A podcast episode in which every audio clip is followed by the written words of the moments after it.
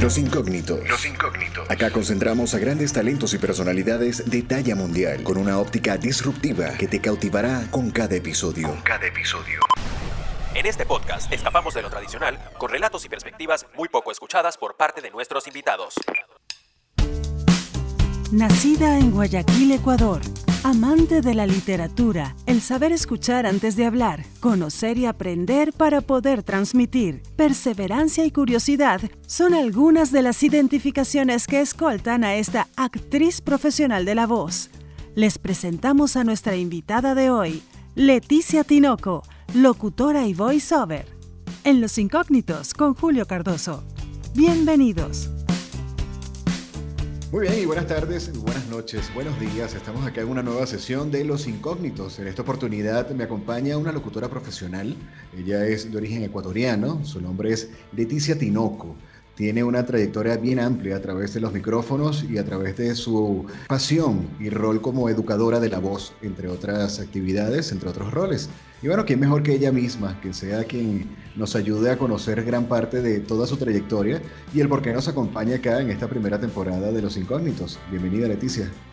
¿Qué tal? Muchísimas gracias, Julio.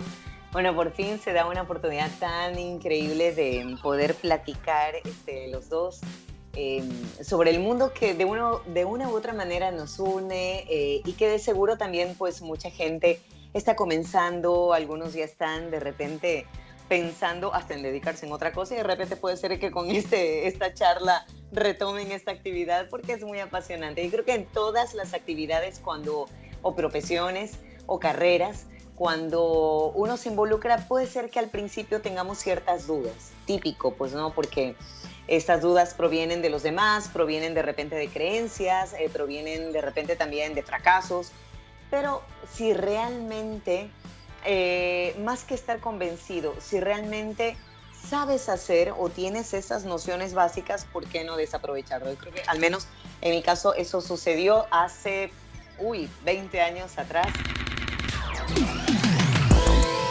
Y así inicia un nuevo episodio de Los Incógnitos. Los Incógnitos. Héroes anónimos que escapan de lo tradicional.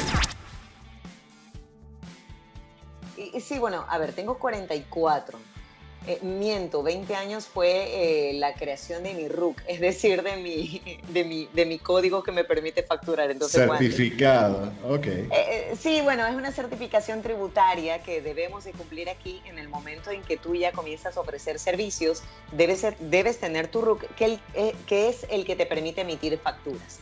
Entonces, efectivamente, el facturero, si tiene 20 años, pero la que quizás tiene un poquito más de años eh, soy yo, sino que siempre, siempre agarro algo legal como para decir esto es. Pero bueno, este, cuando hablamos un poquito del, del, tema de la, historia, de la historia profesional, de cómo incursioné y cómo me fui preparando, realmente fue desde la academia, desde la universidad. Em, si bien es cierto, pasé en, en, la escuela y en el colegio, pues... Eh, no, no, participaba mucho, te cuento que no actuaba para nada, muy poco participaba en clases, muda total. O sea, era así como que más, yo, yo soy mucho de, de, escucha, más que hablar yo escucho más. Sí, te juro que es que siempre me ha llamado la atención el estar más pendiente de lo que hacen los demás, de lo que dicen los demás, de cómo actúan los demás y, es una maravilla para mí ver ese, ese, escenario que se va desarrollando alrededor mío, más que yo actuar. Yo creo que de repente la actuación quizá fue ya eh, cuando ingresé a la universidad. Eh, súmale que sí, pues tengo un grado de, de, timidez, yo creo que normal en ciertos aspectos. Sin embargo, no, no, no actuaba casi nada, este, tanto en escuela como en... Bueno, súmale que también en el tema de la escuela, era una escuela de monjas, entonces una monja por ahí, así como que me, me, me, me aló de la oreja. Y yo, mami, me aló de la oreja la monja. Entonces yo creo que con más razón me quedé muda. no, mentira. Pero fíjate que ya en el plano profesional, cuando entré a la universidad, entré directo a escoger la carrera de comunicación.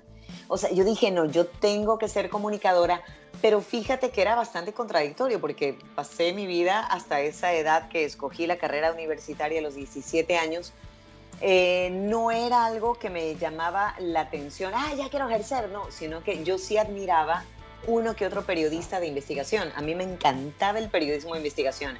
fíjate que se une un poco a esos métodos de observación que tenía de chiquita. Entonces, em, ingresé a la carrera de comunicación. Eh, bueno, ahí sí no te voy a mentir, sí hubo un pequeño receso, eh, pues impuesto lamentablemente por mí, porque me equivoqué de especialidad, tiene que escoger entre mercadotecnia y, y comunicación, y no sé qué me pasó, que escogí mercadotecnia, eh, y me retiré. Eh, dos, un año, al año siguiente no pude ingresar porque no tenía dinero para pagar la matrícula. En esta universidad solo podías pagar, o sea, debías de pagar la matrícula en caso de que em, eras de un colegio particular. Y al año siguiente pedí eh, prestado dinero, así se me cayó la cara de vergüenza, pero yo dije, no, yo tengo que seguir con mis estudios y prometí que iba a devolver el dinero.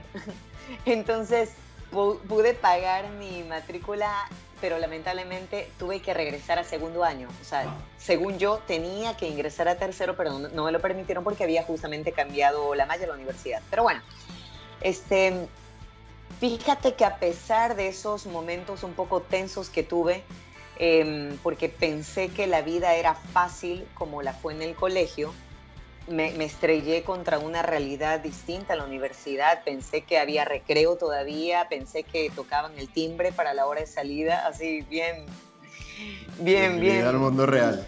sí. Eh, fíjate que las cosas se comenzaron a poner más difíciles eh, justamente por, por, lo que comencé a tener que hacer sola. Si bien es cierto, mi primer trabajo fue a los 14 años, eh, que mi mamá me dijo, bueno, no haces nada los fines de semana, si quieres, ándate a trabajar.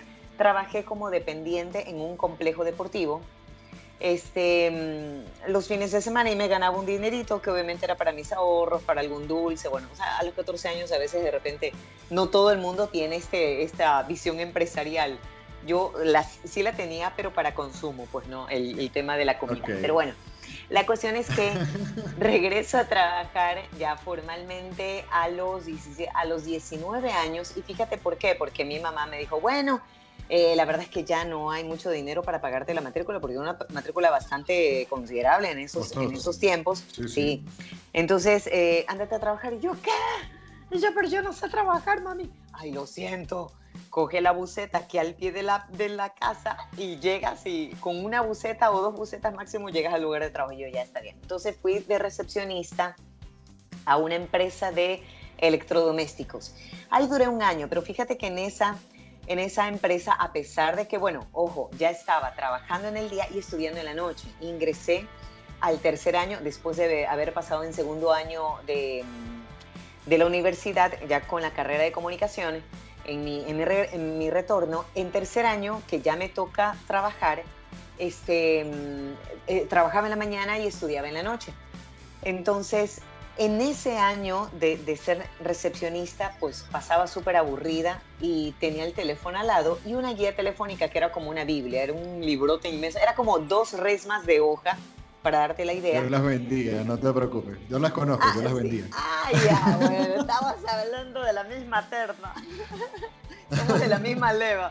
Entonces, no, bueno, oye, yo creo que la gente hasta para entretenerse cogía la guía telefónica, discúlpame, yo la cogía para leer los anuncios. ya me sabía toda la guía, pero bueno, en ese entonces yo tenía la guía telefónica como buena recepcionista la cogí y comencé a buscar en todas las radios, en la sección de radios.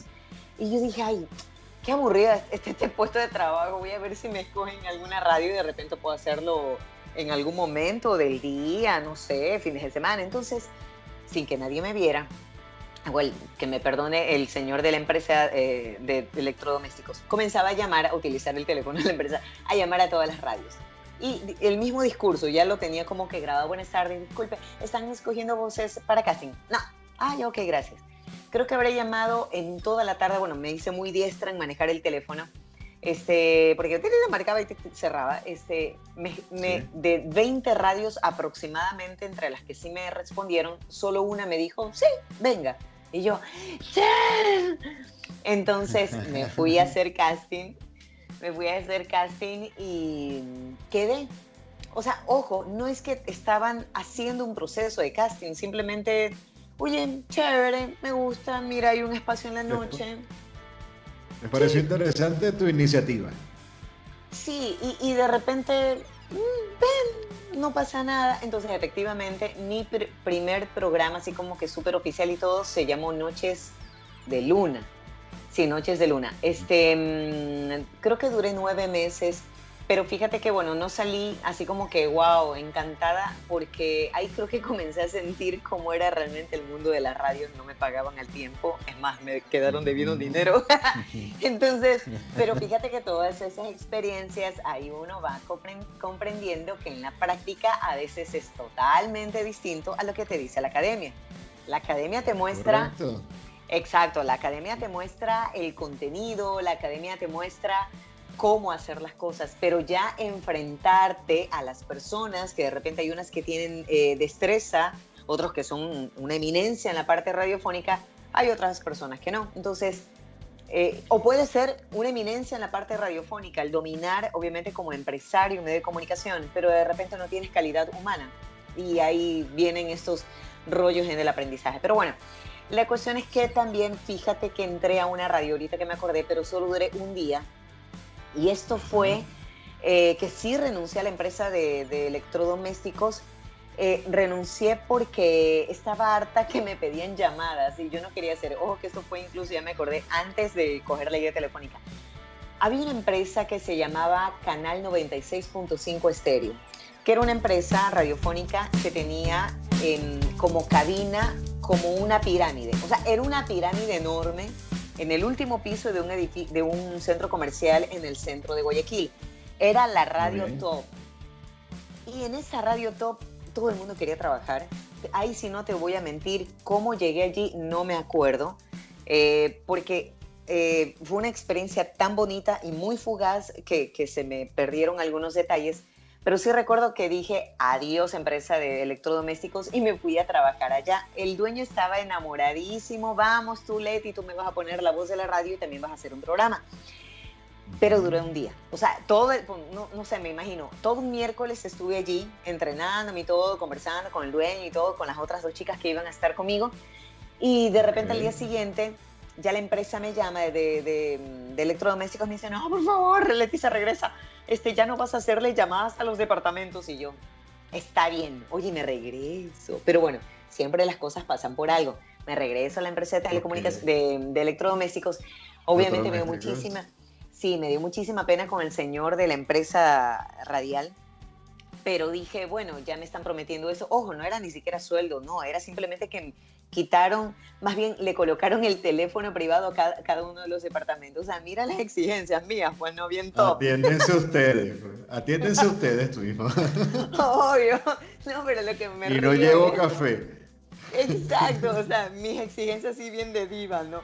Pero bueno, la cuestión es que ahí bien, vengo a durar un año en esta empresa y ahí fue que viene este, esta parte porque sí me dejaron el teléfono privado para hacer llamadas, pero ya no por el resto.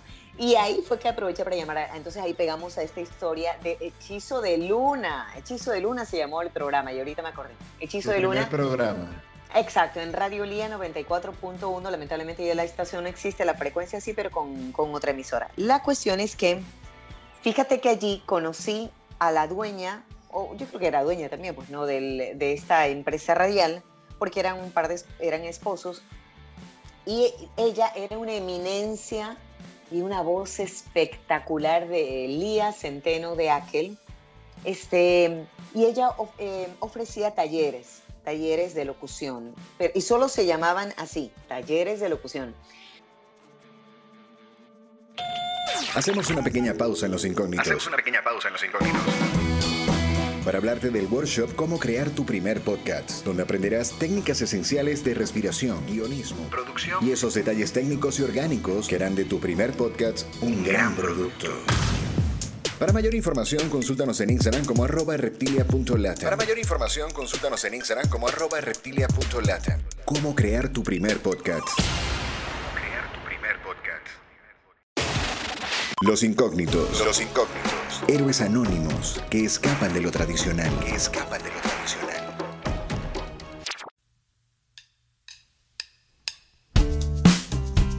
Entonces, un día, yo no sé si me vio casi como el chavo del 8 y me dijo, oye Leti, este, ¿te gustaría eh, participar en mi taller? Y yo, incluirte. O sea, a mí, sí, pero yo no podía pagar porque era un valor bastante fuerte. Y me dice, no, pero tranquila, ven, no, no te cobro nada, pero quiero que escuches. Y yo, ¡ay, qué linda!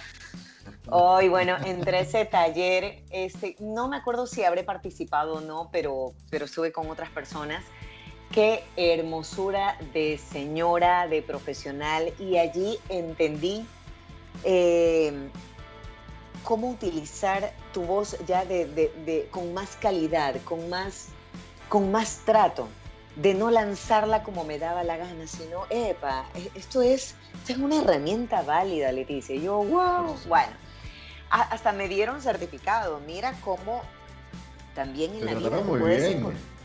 Te juro, es que es donde yo digo, mira cómo la vida a veces eh, te va dando lecciones, no sé si al principio, en la parte medular de tu carrera, pero siempre te da lecciones para que en algún momento con esas lecciones la puedas aplicar con otras personas. Y te lo cuento por qué, porque lamentablemente ella murió hace cinco años atrás. Yo nunca, nunca, y se me pasó por alto, nunca le pude agradecer en vida eh, todo lo que ella hizo por mí, porque yo creo que Sí, exacto. Obviamente, lamentablemente tuve que ir al velorio, pero ya, o sea, debí de haberlo hecho en vida.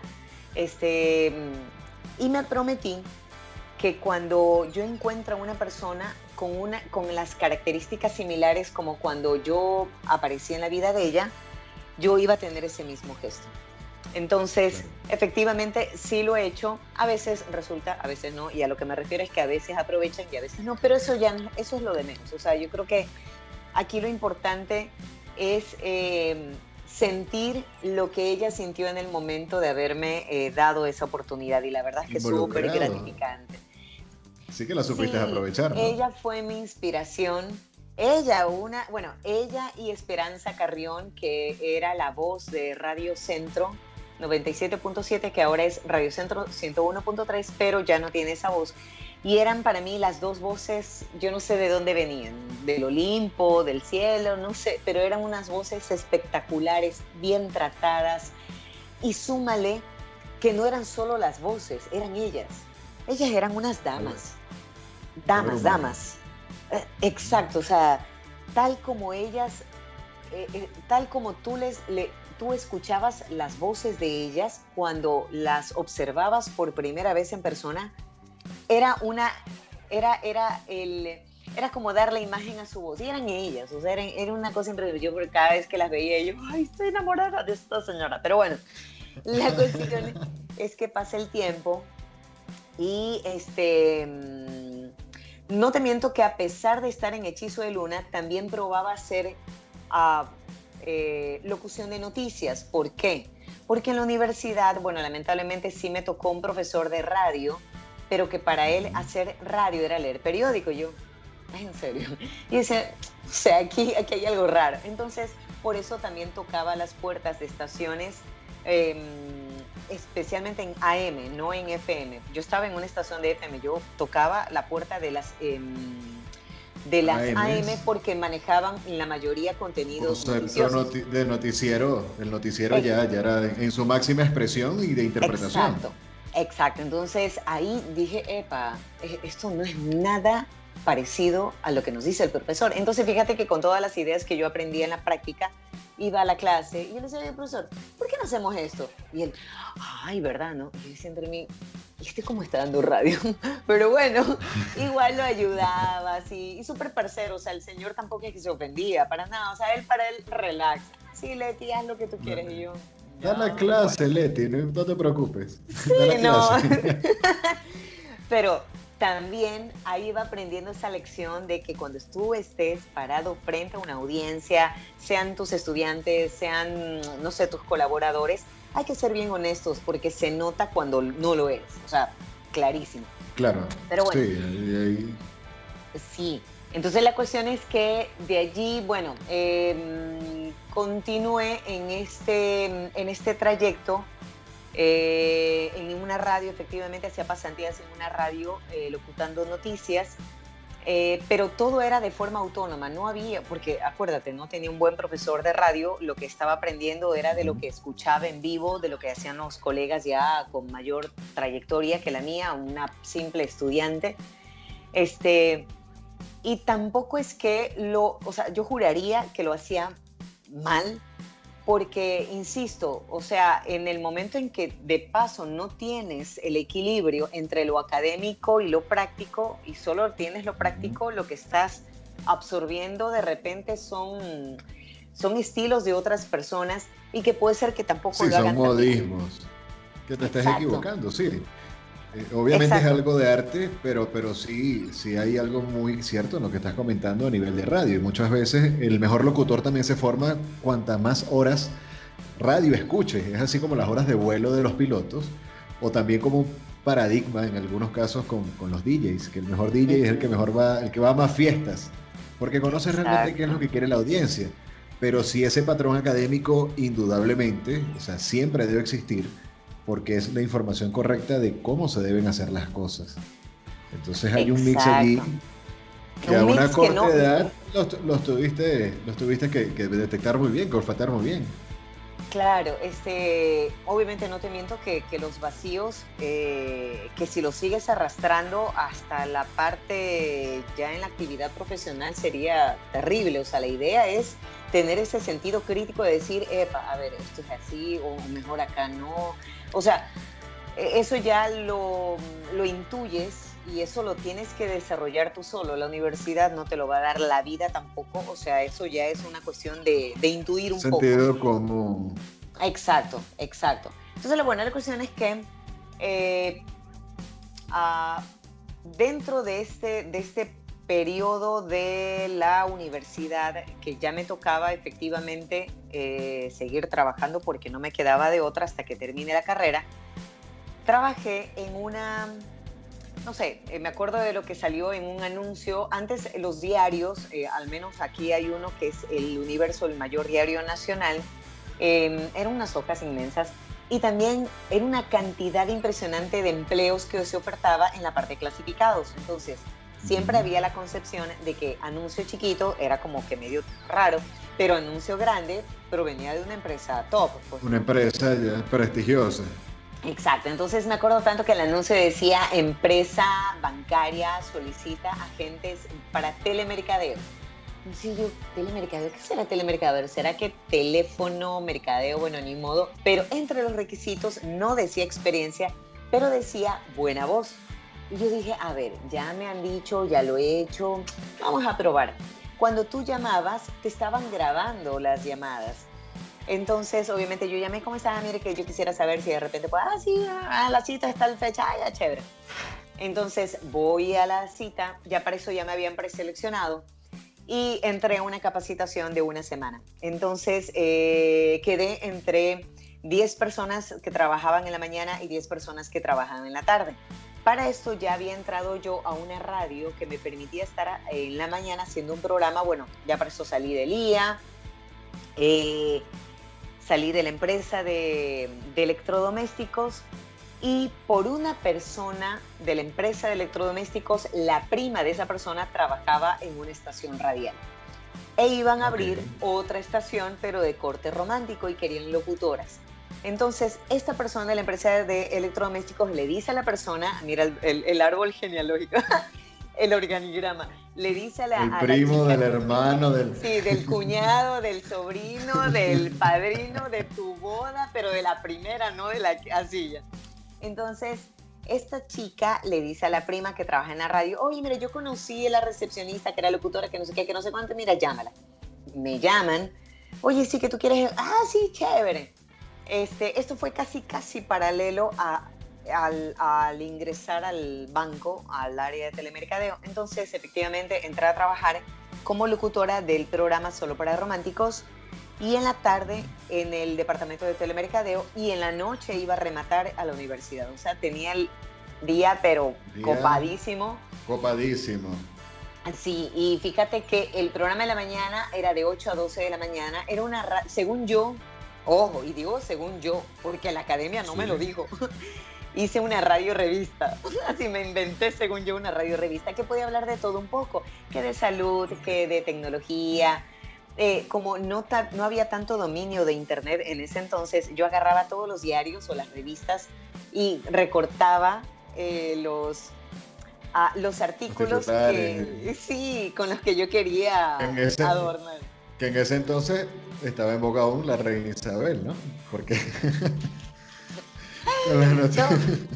Sí, bueno, la cuestión es que, este, oye, era impresionante, me acuerdo tanto, yo recortaba los artículos que, que yo quería analizar o contar y llevaba mis recortes así, ¿no? O sea, yo qué loca. Pero bueno, la cuestión es que ah, luego de las 12 del día descansaba, almorzaba y a las 2 de la tarde entraba al departamento de telemercadeo hasta las 6 de la tarde y eran llamadas tal, tal, tal, tal. O sea, no eran inbound, sí, eran llamadas outbound es decir, eh, llamadas salientes, pero que te las, mm, te las no solo contabilizaban, sino que tenías que vender.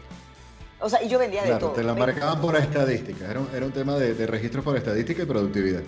Exacto, y era una cosa impresionante porque, bueno, ahí sí también hubo ciertos momentos de tensión con mi jefa porque me decía, pero dice, ¿por qué hablas así? Y yo le digo, ¿cómo? Pero es que estás hablando así como muy, muy, muy, muy sensual es que así es mi voz. No, es que esa no es tu voz. Entonces, ¿cuál es? Te juro que al teléfono yo no quería proyectar tanto la voz porque me daba mucha pena que salga como una voz peluda, así como que muy de, muy de varón. Entonces, por eso la afinaba y mi jefa me monitoreaba porque entraban a las llamadas, ¿no? Y tú no notabas cuando entraban. Y me llama a la oficina, Leticia, por favor, no puedes hablar así, porque en vez de vender, estás enamorando a la gente. Y yo, ay, es que ¿cómo hago? No, no, vamos, tú puedes. Publicidad eh, engañosa. Así es, pero igual me compraba. no, mentira. O sea, a veces sí, a veces no, pero fíjate que como mis, mis llamadas no eran de ya, cómpreme, ¿no? Sino que, ay, bueno, ¿cómo está? ¿Cómo le ha ido? Cuénteme. ¿Usted ha escuchado tal cosa? O sea, lo aprendí sí con los talleres que nos daban a las televendedoras pero súmale que sí tenía muchísimo que ver cómo manejaba su voz. O sea, eso era de cajón. Y parte de los... Iba ahí de por medio. Exacto. Y mira que las intenciones que aprendimos, al menos las televendedoras de ese entonces, tienen mucho que ver con el manejo del script.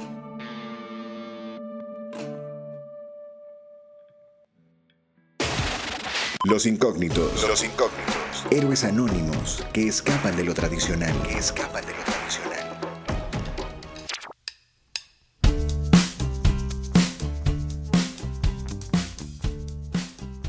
El script, que era el guion que te hacía la, mm, la jefa en este caso, eh, tenía frases o palabras muy persuasivas que ella sí nos iba diciendo, o sea, es que aquí puedes hacer esto, pero nada, nada de inflexiones, ni, entonaciones, ni los tonemas, nada, o sea, no existía nada de eso.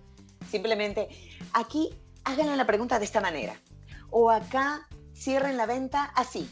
O sea, ella te daba el molde, el modelo de cómo decir las cosas. Entonces, bueno, no te alargo el, el estilo de los 90, ¿no? Exacto, exacto. Y entonces sabes más que yo. Entonces, no, fíjate que es verdad, bien, bien orgánico, bien natural el rollo. Pero oye, chévere, para mí ese aprendizaje de estar en una empresa nada que ver con mi carrera, pero igual era comunicación, o sea, yo seguía defendiendo que era comunicación. Entonces la cuestión es que sí fue bastante mm, cansado del asunto, comprenderás, estar en la mañana, bla, bla, bla, bla, estar en la tarde, bla, bla, bla, llegaba en la noche a la universidad muda y la verdad es que lo que sí hacía 10 de la noche, que era la hora ya de salida, era agarrar un submarino, porque siempre había un lugar que venían submarinos. Sí, el submarino, el sándwich este largote, increíble, riquísimo, con bastante mayonesa. Exacto. Pero acá súper básico, con una cola y eso me lo llevaba a la casa como cena.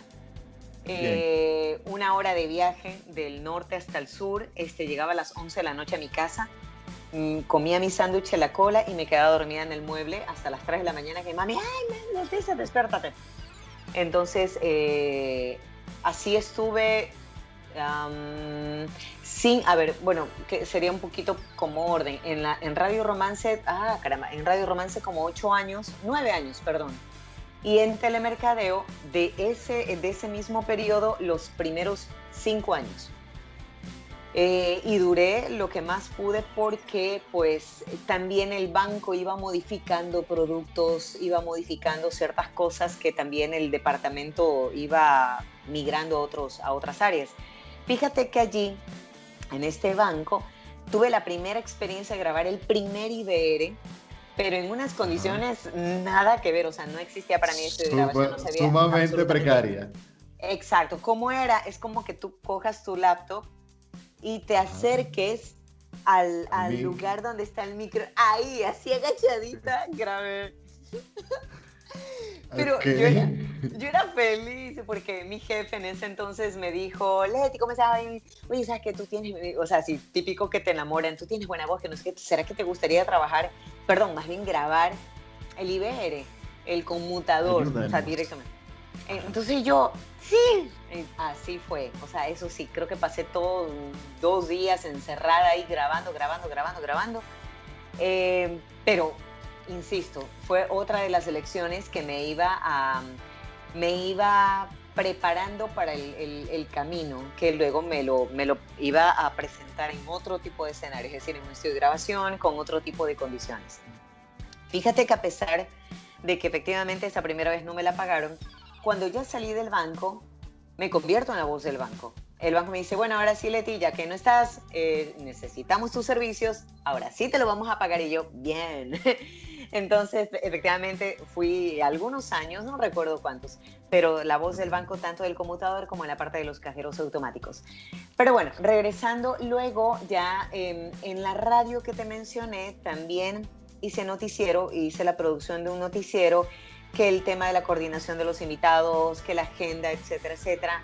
Eh, y, aunque sí fue una experiencia grata, a mí me encanta el tema del periodismo como tal, pero sentía que todavía no lo ejercía. Realmente yo quise ejercer periodismo de, periodismo de investigación, yo quise viajar, yo quise investigar más allá de lo que te daba de referencia a otros medios, pero no, no, no se abrieron las puertas eh, como en ese entonces hubiera querido. Eh, no existían en ese entonces programas, por ejemplo, de tipo comunitario que me hubiera encantado y me encanta estar así como que tocar puerta de, de, las, de las casas de las personas de escasos recursos, eh, preguntarte cómo están, cómo ayudar, cómo gestionar, exacto, me encanta, pero yo hice dos, uh, dos intentos, tanto en un canal de televisión como en un diario, pero también la naturaleza creo que del, del que, o bueno, más bien creo que el destino no quiso que me quede, al menos en el diario, porque yo iba a ser eh, reportera de un diario así de tipo comunitario. Y ya cuando ya hacía a punto de firmar el contrato, yo le digo, disculpe, el sueldo no me interesaba, me interesaba era la experiencia. Le digo, disculpe, ¿cuál es, cuál es el horario? Exacto, me dice, ah, el horario es de 9 de la mañana, pero la hora de salida no hay porque tiene que esperar a pues, el cierre, alguna noticia que otra, no sé, calculemos 8, 9, 10 de la noche y yo, gracias. No, adiós. o sea, no, no, no, no estaba en mí. Eh, estar así como que ese, ese, nivel de sacrificio ese nivel de sacrificio por, algo eh, sí, fíjate que, que, ya es algo que te dice en, en, tus adentros, eso no es para ti, tú tienes que ir por esta vía. Entonces efectivamente no acepté, a pesar de que era un buen trabajo porque estaba súper asegurada y todo el rollo. Em, entonces no, no, desistí. De allí, efectivamente con la radio me quedé mucho más tiempo, eh, como te decía, a los nueve años aproximadamente, y entro a trabajar. Hubo un desfase, entre comillas, en mi, en mi parte laboral relacionada a la comunicación que decidí darme un, un descanso y fíjate que ya con la licenciatura en comunicación entré como telefonista a una empresa de medicina prepagada. Y era una telefonista en un cuartito de casi de dos por dos, así, con el, la, el megateléfono ahí, que era como una centralota. Y duré dos años. Pero fíjate que seguía ese espíritu así como que de, así atrapado de comunicadora, que a pesar de que yo estaba al mando de la central, habían tres chicas en un departamento que era como especie de call center, mini call center. Entonces, las chicas, como las llamadas se me regresaban, porque esas chicas reservaban citas médicas, yo se las pasaba o se las trasladaba o se las transfería, las chicas no contestaban. Entonces yo tenía que salir de mi cubículo e irlas a ver, oye, las encontraba así como que limándose las uñas, pintándose la maquillaje. ¿Y qué, ¿Y qué onda con ustedes? Sí, así como que, ¿qué, qué onda? Este, así que pasa. Y yo le digo, y es que se me están regresando las llamadas y no me permiten contestar las otras llamadas. ¿Será que pueden? Bueno, aparte que yo como si alcanzaba a escuchar cómo hablaban con los clientes, así como que, ala. Y dije, no. Y acuérdate que ya venía con la experiencia de telemercadeo. Entonces dije, no. Y de la señora. Sí. Yo dije, aquí hay algo que hay que mejorar. Entonces hablé con el gerente. O sea, típico que una. yo, yo me sentí una hormiguita al lado de él un colombiano, un tipazo. Em, eh, déjame decirte que actualmente esa empresa es una de las pro de Ecuador en cuanto a medicina prepagada. Le dije, oiga, doctor, mire, está pasando esto. Yo pregunto, ¿será que, ojo, no me quejaba de las chicas, me quejaba de qué? Bueno, efectivamente no me, no me, sí, no me contestaban las llamadas, pero también me quejaba de que había que atender bien. Y, yo le digo, o sea, ¿qué, ¿qué le parece si yo le creo una especie de modelo un, guion para que ellas respondan, ajá, para que ellas respondan de forma unánime y, se escucha chévere. Leticia, tienes razón. Oye, ¿qué te parece, Leti, si tú les das una capacitación? Y yo, ay, doctor, pero si recién no tengo, pero ni, ni un año, o sea, y las chicas ya tienen más tiempo. No, no, no, no importa. Y yo, no, es que me van a coger coraje. No, no, Leticia, no te lo... Bueno, eso me que las chicas eran más peladas que yo. Este, y, tú sabes que como que mm, viene un, un poquito ese, ese tema del prejuicio, ¿no? Pero bueno, claro. la cuestión es que hoy igual di la capacitación con el apoyo, obviamente gratuito, con, y después me convertí en la voz también de esa empresa, con el apoyo del gerente di la capacitación, eh, las chicas así como que una por ahí, así como medio incómoda con la otra, pero bueno, lo cogieron de buena onda finalmente porque fue una imposición ya de la empresa y fluyó mejor el tema de la de la, de la, de la comunicación interna y externa. Claro, esa fluidez comunicacional de la empresa que obviamente lleva tu nombre. Exacto. Aunque, no, aunque no quieras. Exacto, aunque se me ocurre renunciar. Y cuando se me ocurre renunciar era porque yo ya sentía que tenía que cerrar esa etapa. Y aquí viene también una reflexión súper importante. Al menos se ha tratado en la medida de lo posible de cerrar etapas cuando ya definitivamente lo tengo que hacer. ¿Por qué renuncié a la radio? Porque llegó un momento, al menos en el programa de la mañana, de que ya, ya era como que perdí, perdí, perdí la motivación. No me preguntes por qué aparece esto, pero la perdí. Y cuando yo creo, ojo, es algo muy subjetivo y esto no es ninguna recomendación para nadie, pero cuando yo sentía que ya no había algo que, me mueva, algo que me ilusionara. Yo iba, pero a veces, wow, vamos, mi, programa pro el día de hoy. Y llevaba mis recortes, llevaba mis ideas escritas. Lo dejé de hacerlo, comencé a sentirme deshonesta eh, hacia los que pues pretendían... Eh, exacto, ¿no? Y que la mayoría era gente que me seguía por años. Con mucha pena renuncié así con mucha pena, no te miento, lloré. Ahora sí, dígame. ¿Viste que yo me voy de largo? No, no te preocupes, es que fíjate, lo siguiente, se me hace bien interesante la siguiente pregunta y es, ¿te llegaste a sentir entonces como un pez grande en una pecera chica? Y por eso vino como que este tipo de, pérdida de motivación, por querer buscar otro tipo de horizonte. No, no. Eh, fíjate que no es un pez grande en una pecera chica, simplemente sentía, ¿cómo te explico? No, sabes que no te lo puedo explicar así como que a, tan detalle, pero es como un sentimiento de ya cumplí la etapa. Ya cumplí Sería entonces algo como, como el estilo Michael Jordan, que dices, bueno, ya estoy en el top de mi carrera, este es el momento de pasar al siguiente nivel. Claro, eh, quizás va por ahí. Eh, vamos a pensar que el primer sentimiento que aparece antes de tomar esa decisión es em, estoy fallando. Ya no lo estoy haciendo, no lo estoy haciendo con, la pasión con la, con la que comencé a hacerlo. Eh, y creo yo que lo puede hacer mejor otra persona. Ok. Ya, ese es el primer sí, sí, fue así como una especie de, darle certeza y responsabilidad a la audiencia, partiendo de tu mística de trabajo, de tu ética profesional. Sentías que ya el continuar eh, era, sí ibas a hacer un trabajo profesional, pero éticamente no te sentías que estabas dando toda esa inspiración y esa motivación por el cual estuviste durante tantos años siendo top en ese programa, algo así. Exacto, exacto. Y por eso igual eh, esa mística la he llevado a cada uno de los trabajos, o sea, no te miento, yo no soy de las que duro, eh, no sé, me invento, 20 años. Sé, de hay, sé que hay colegas que duran 20, 30 años haciendo exactamente lo mismo y la verdad yo sí los aplaudo, pero no comparto eso. Porque yo siento que, claro, yo siento que al menos eh, yo ah, desarrollo todo mi potencial en un tiempo determinado. Y yo misma siento cuando ya se tiene que cerrar esa, eh, esa, esa, situación porque es como que... Capítulo, un capítulo. Exacto, exacto. Y muchas de las etapas, incluso privadas de mi vida, han sido así.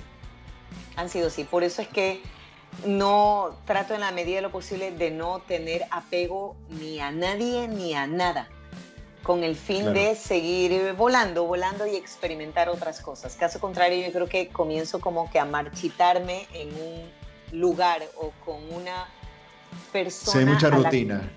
Sí, sí, es una cosa impresionante. Aún así, duele, porque mis ocho años allí Muchas, o sea, llegué a la casa lloré, lloré, lloré, creo que habré llorado como una, dos, dos semanas aproximadamente de, de súper duelo, escuchaba la radio otra vez y yo, ay, ya no estoy allí. Em, escuchaba, este, obviamente las siguientes locutoras eh, y dije, esto le, hacía falta a la radio, lo que está haciendo ella, después la otra, lo que está haciendo, eso le, le hacía falta a la radio, o sea, yo ya no. Entonces, bueno, la cuestión es que en esta empresa de medicina prepagada pasó exactamente lo mismo. Sin embargo, el gerente, el, señor este que me permitía hacer estos cambios así medios locos, le dice, ¿estás segura?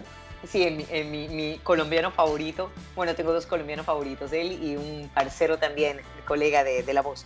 Eh, Le dice, pero ¿estás segura? Y yo, sí, estoy segura. No, pero es que estás segura. Y no me decía por qué. Nunca me lo dijo, sino hasta cuando, un mes después, abre el call center ya de forma oficial. Y la que iba a gerenciar el call center era yo. Y yo, ay, Cristo. Pero no me, no me sentí incómoda porque dije, no era para mí. O sea, definitivamente tenía que yo continuar con... O sea, de repente, eh, si era para otra persona o de repente la otra persona que cogió efectivamente esa, esa jefatura y le fue súper bien.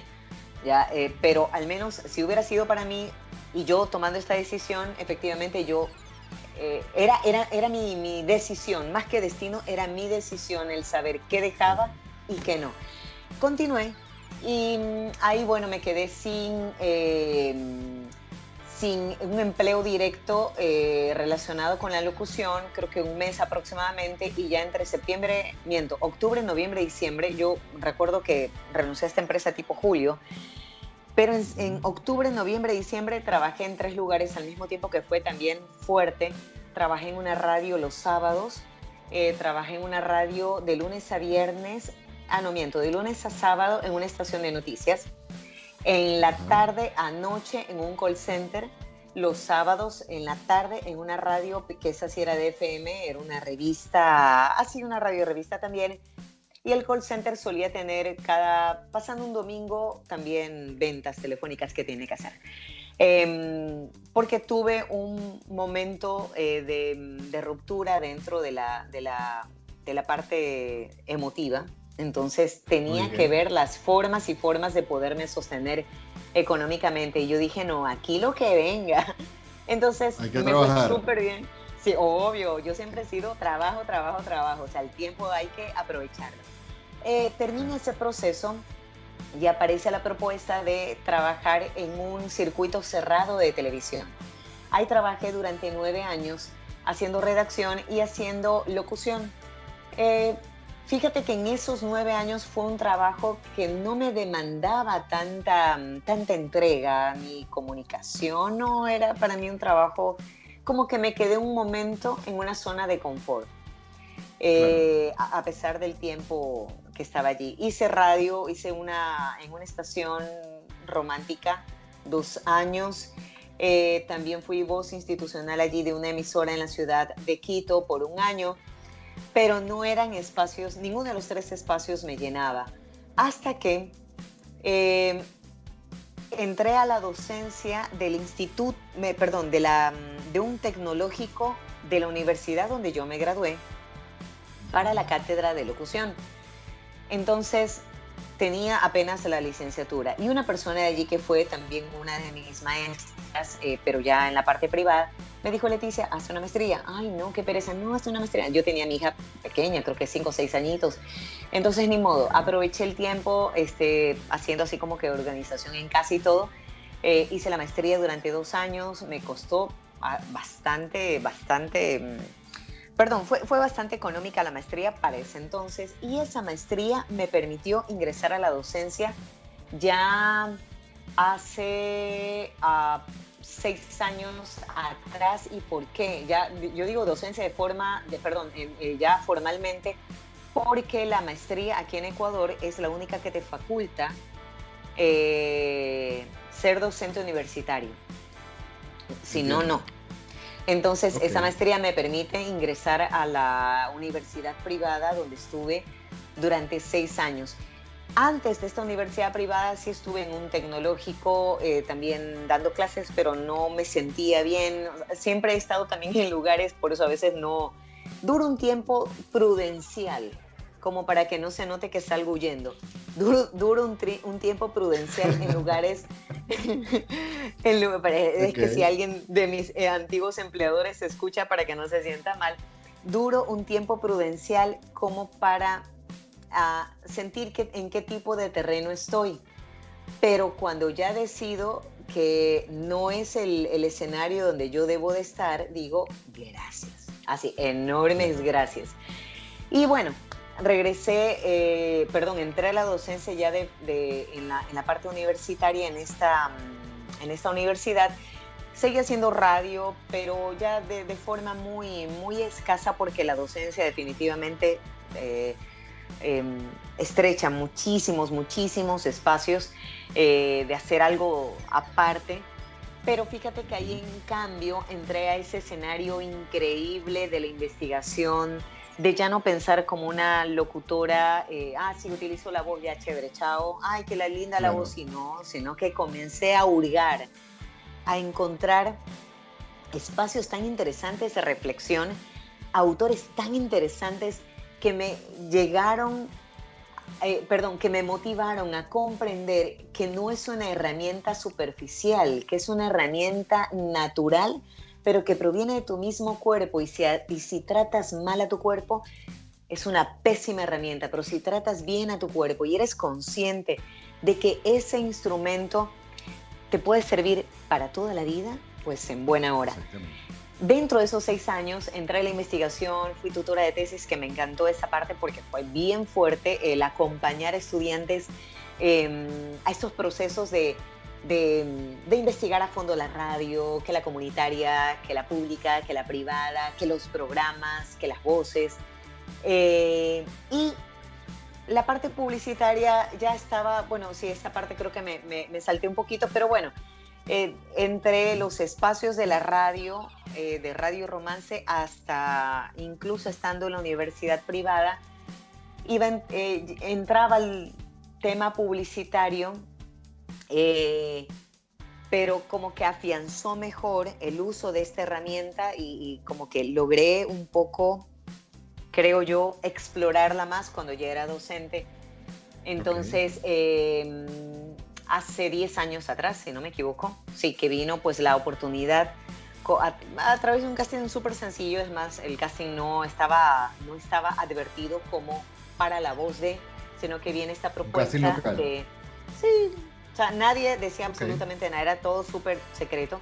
y resultaba ser el proceso para la nueva voz de la empresa de telecomunicaciones de Ecuador, que no la puedo mencionar, pero este, mucha gente ya lo sabe. Entonces, es una marca eh, importante del país. Exacto. Eh, tiene la mayoría de abonados en todo el país. Entonces, eh, entré a este, a este proceso, creo que cinco o seis meses después, chévere.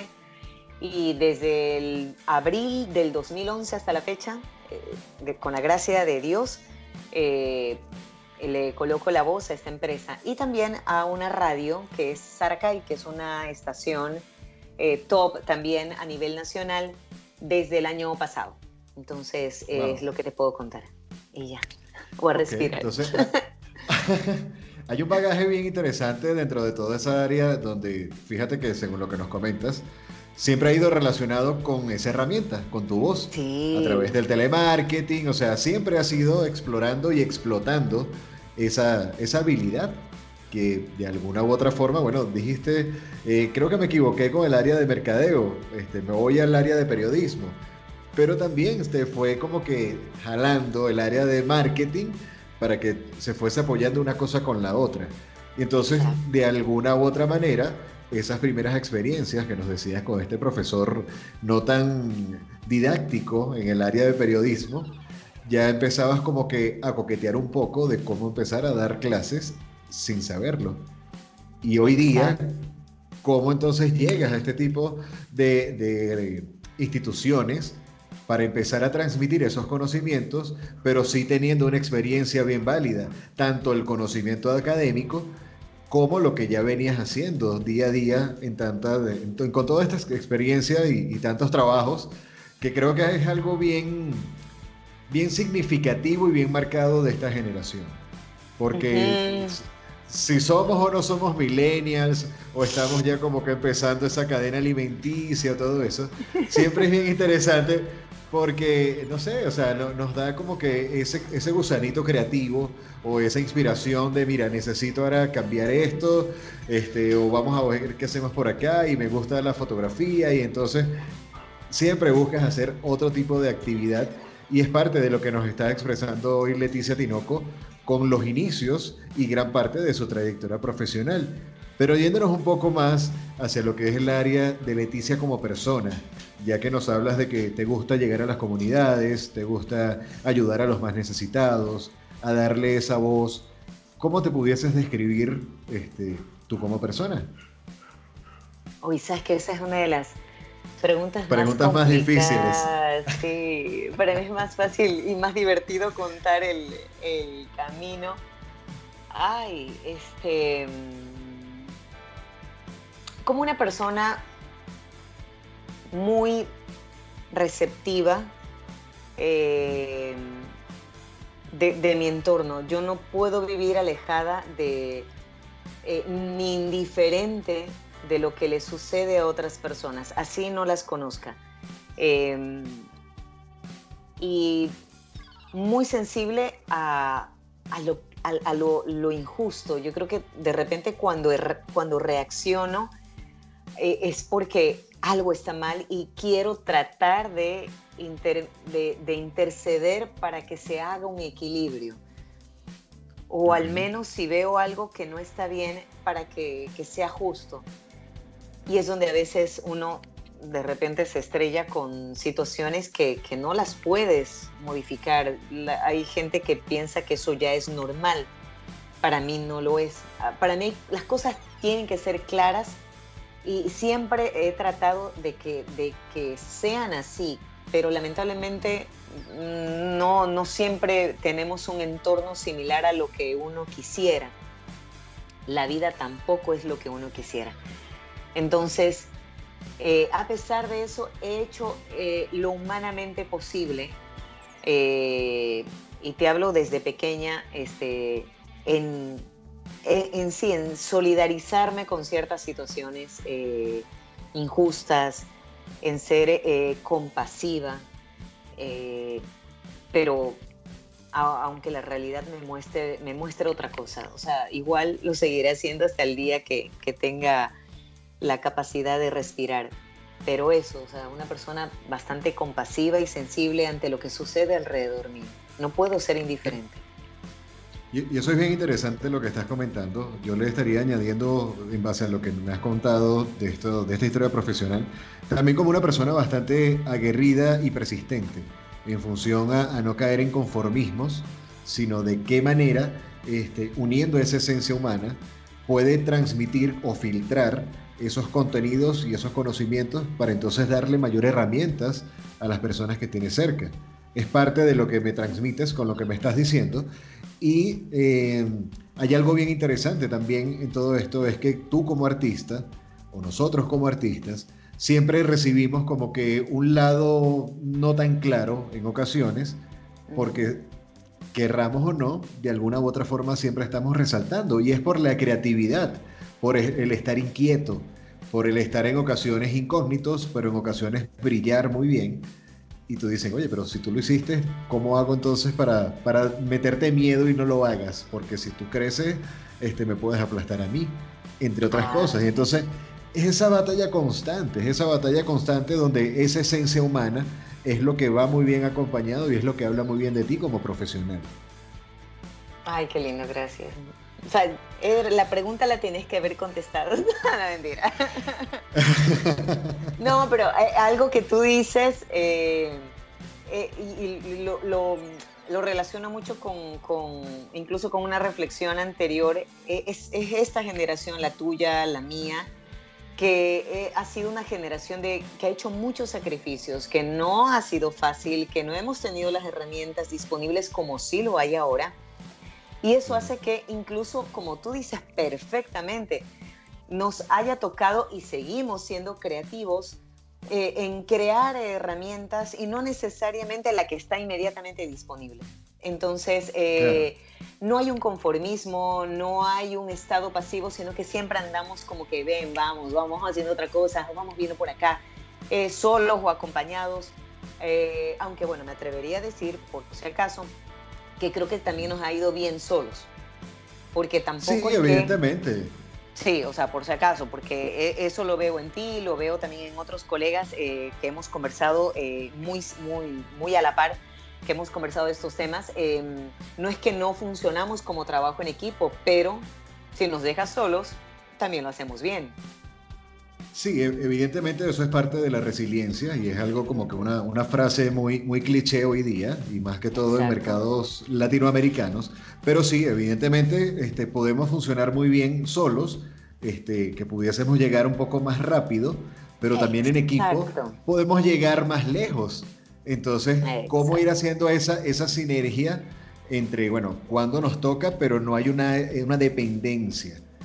Porque fíjate que por lo menos en tu caso, de lo que es tu, carrera profesional, lo poco que he podido este, conocer de ti, es que dentro de lo que más me has hablado de tu campo profesional y lo que has ido adentrándote en la locución profesional y comercial, has llegado también a congresos bien importantes de la industria, donde has, generado una red de, de mercadeo o un networking entre colegas, donde entonces se va ampliando también como que esa reputación dentro de lo que pudiese ser para nosotros como latinoamericanos, países como Ecuador, en mi caso Venezuela, actualmente estoy en México, pero vas viendo de que en la industria, siempre y cuando tú persistas, siempre hay un espacio para ti.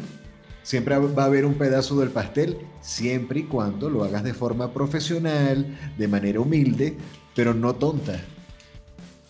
Exacto, este aunque fíjate que esta, esta situación del poder viajar recién la hice, uy, ya me olvidé de la fecha, ya te voy a decir aquí la fecha porque soy malísima para las fechas. Pero fíjate que el, viaje, el primer viaje, y era mi primer viaje fuera del país, eh, fue, si no me equivoco, habrá sido 2016 o 2017. Este, no, yo nunca había salido del país. Eh, y ojo, o sea, no... Em, en los años que he venido trabajando, también hay otro detallote súper importante, que de repente, este, mm, si bien es cierto, yo trabajaba, eh, pues obviamente tenía mis ingresos, pero no los supe administrar en su momento. Fue con, efectivamente, eh, como parte de mi motivación, mi hija, em, y también que comencé a comprender la responsabilidad que tenía como comunicadora. Yo dije, a ver, pero también parte de la responsabilidad de hacer buena comunicación es que también seas un buen profesional hasta en las finanzas, eh, porque eso te va a ayudar a, exacto, te va a ayudar a tener incluso, este, no sé, yo sé que voy a hablar algo muy banal, pero de repente tener un vestuario, vestuario adecuado, de repente tener una Fíjate que no es banal. O sea, yo lo dije por si acaso para no, no sonar a, a, no sé, a superficial, por si acaso lo aclaren. Pero es que no, no, no, no, no es para nada, no es para nada superficial, porque mucho más en este caso tú como figura pública y parte de lo que hemos ido conociendo en el ámbito de las relaciones públicas es súper importante, porque muchas veces también como te ven te tratan. Y de esa manera, esa, esa proyección total, ya a nivel intelectual, pero también a través de, de cómo te vas haciendo esa, esa estructura de marca, porque entonces bajo ese eh, conocimiento administrativo, ese conocimiento financiero y administración de recursos, acompañado a lo que ya sabes hacer, y tu herramienta que es la voz, tú eres tu propia empresa. Exacto, exacto.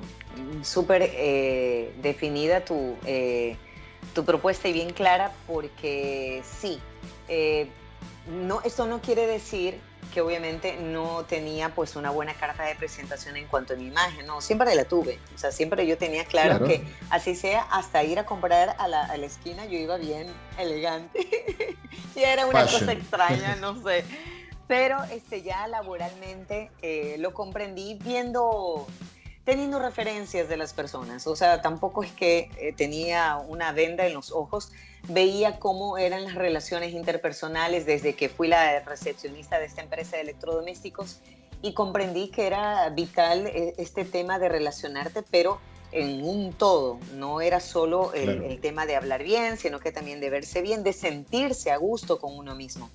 Entonces, sin embargo, no, eh, no tenía e, esta mentalidad de, ok, ay, qué ahorro, no, nada, yo vivía así como que comiendo en las cafeterías, te juro, mi, mi, mi, actividad favorita es comer, este, o comprar libros, pero no, no veía eso de, ok, de repente prepararme en algún momento una entrevista, que la chaqueta, que no sé qué, que no sé cuánto. Pero bueno, la cuestión es que lo que sí eh, comencé a tener este sentido común de, epa, pero debes de tener un, debes de tener un colchón, debes de tener, aquí le decimos colchón, debes, debes de tener sí, sí, sí, sí. una reserva, una reserva económica. Exacto. Exacto, y de repente comenzar a comprar materiales, Leticia, de repente el micrófono, el micrófono, el micrófono, porque obviamente yo era asidua de los estudios de grabación, o sea, yo iba y te grababa y chao, pero yo dije, no, o sea, tengo, debo de tener un micrófono, entonces comencé a invertir en eso eh, y de allí pensé, ok, un amigo me avisó, oye, me dice, el Encuentro Nacional de Locutores en Colombia, eh, ya me acordé, es 24 y 25 de marzo del 2017. Ese fue el primer viaje que hice y dije, me voy, man. Oye, el, el, pasaje lo compré creo que con 10 horas de antelación, me costó casi carísimo, pero no me importó, me fui. Eh, y allá me recibió mi papá, mi papá no es colombiano, pero vive en Bogotá. Este, no, bueno, también dos por uno. O sea, vi a mi papá los años Una ciudad que no veía. Ay, no, yo amo Bogotá, es súper linda, pero obviamente más Guayaquil. La cuestión es que este, ahí, ahí comprendí también, oye, Leticia, tienes que capacitarte. Si no hay en Ecuador la capacitación, búscala afuera. Y efectivamente, aparte que bueno, también fue de primera fuente el conocer a una gente espectacular, la gente de Colombia. O sea, la gente de Colombia que fue el primer contacto directo, dije, oye, qué gente tan hermosa, muy dada, muy libre para compartir, para enseñar, de abrazo, de mano, de estrechar, o sea, increíble. Y fíjate que ahí te cuento así como que súper rápido para no, no extenderme tanto, porque si no, ya no serán dos horas, sino tres horas o cuatro horas. Ahí tuve una experiencia, una experiencia con Pepe Toño Macías, a, quien pues quiero muchísimo, es un gran amigo. Pepe Toño Macías. Oye, el Pepe Toño es hermosísimo. DiCaprio. Exacto. Mira que en este encuentro nacional de locutores, lo que armaron fue como que varias salas varias salas de aprendizaje. Tú puedes entrar a cualquiera, porque se supone que, bueno, de acuerdo al plan que habías cancelado. Yo cancelé el plan así como que un poquito más chévere. Y la cuestión es que había una, una práctica que creo que estábamos todos, ahí sí era para todo el mundo, una práctica en una sala grande eh, de doblaje. Entonces, Fíjate que, te, interrumpo un momentico. es porque, por ejemplo, para, para ti, para mí, para nosotros en Venezuela, cancelar es como que una vez que se realizó el pago. Pero por lo menos en mercados mexicanos, cancelar es anular. Entonces, hago la aclaratoria para las personas que nos están escuchando, que obviamente ya es un mercado eh, a nivel latinoamericano, quede, quede claro el porqué. Entonces, adelante. Ah, ya, bueno, entonces yo pagué el plan todo. Bien. Entonces, bueno, estábamos unas 60, 70 personas, así, la sala súper llena, eh, el la tele con la imagen, el, lo que se iba a grabar, o bueno, lo que se iba a practicar, y viene Pepe Toño y hace una explicación bastante amplia, de bastante tiempo de duración, porque tenía que contextualizar lo que iba a suceder. Entonces, después de la charla de Pepe Toño, dice, bueno, ¿quién quiere ser el primero? Y yo, o sea, yo alcé la mano. Y yo, yo, yo, yo, yo. Así, pero así, antes, porque también en esos microsegundos vi que nadie la alzó y dije, ok, a ver Leticia, en primer lugar, estás en tierra extraña. En segundo lugar, no todo el mundo te conoce. Yo solo fui, yo me, me, me topé allá con tres compañeros ecuatorianos, no más, o sea, en total éramos solo cuatro. El resto era un mar de gente eh, hermosa de Colombia. Entonces, ¿qué es lo peor que puede pasar, Leticia? Que hagas el ridículo. Anda. Y yo, está bien, te haré pero caso. te conoce. 30 minutos, pero 30. Hasta que en un momento Pepe Toño me dijo, oye Leticia, espérate un ratito. Este, eh, disculpa, pero por si acaso, ¿no te sientes mal? Y yo, no, para nada. No, me dice, por si acaso te lo pregunto porque igual eh, eres como que ahorita el conejillo de indias. Gracias a ti tus compañeros están aprendiendo a no hacer lo que tú estás haciendo. Y te apuesto que tú terminas la práctica y el resto que viene lo va a hacer perfecto. Y yo, no se preocupe, sígame diciendo. y así fue. Hasta que. ¿Qué más quieres que me equivoque? Exacto. Oye, bueno, es que en los errores él te iba explicando el por qué. Oye, era una información pero de oro y yo decía entre mí, gracias Dios, gracias por darme este, este, este momento de, equivocarme muchas veces porque así tú vas aprendiendo y vas recibiendo este, esta asesoría tan valiosa. Pero bueno, efectivamente ya al final de los 30 minutos, creo que al minuto 31 ya lo hice bien y de ahí todo el mundo fue y lo hicieron perfecto. O sea, ya era directo, ya, sí, vamos, siguiente. Los incógnitos. Los incógnitos. Héroes anónimos que escapan de lo tradicional. Que escapan de lo tradicional.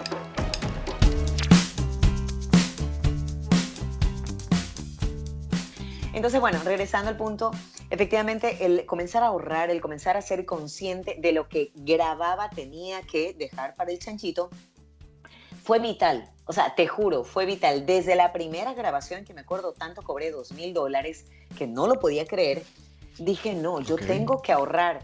Entonces, así fue, este, que fue lo que prácticamente me permitió hacer todos los viajes, pagármelos, o sea, fue una autogestión y lo digo con mucho orgullo, no tuve ninguna empresa que, me lo, que lo haya hecho, ninguna.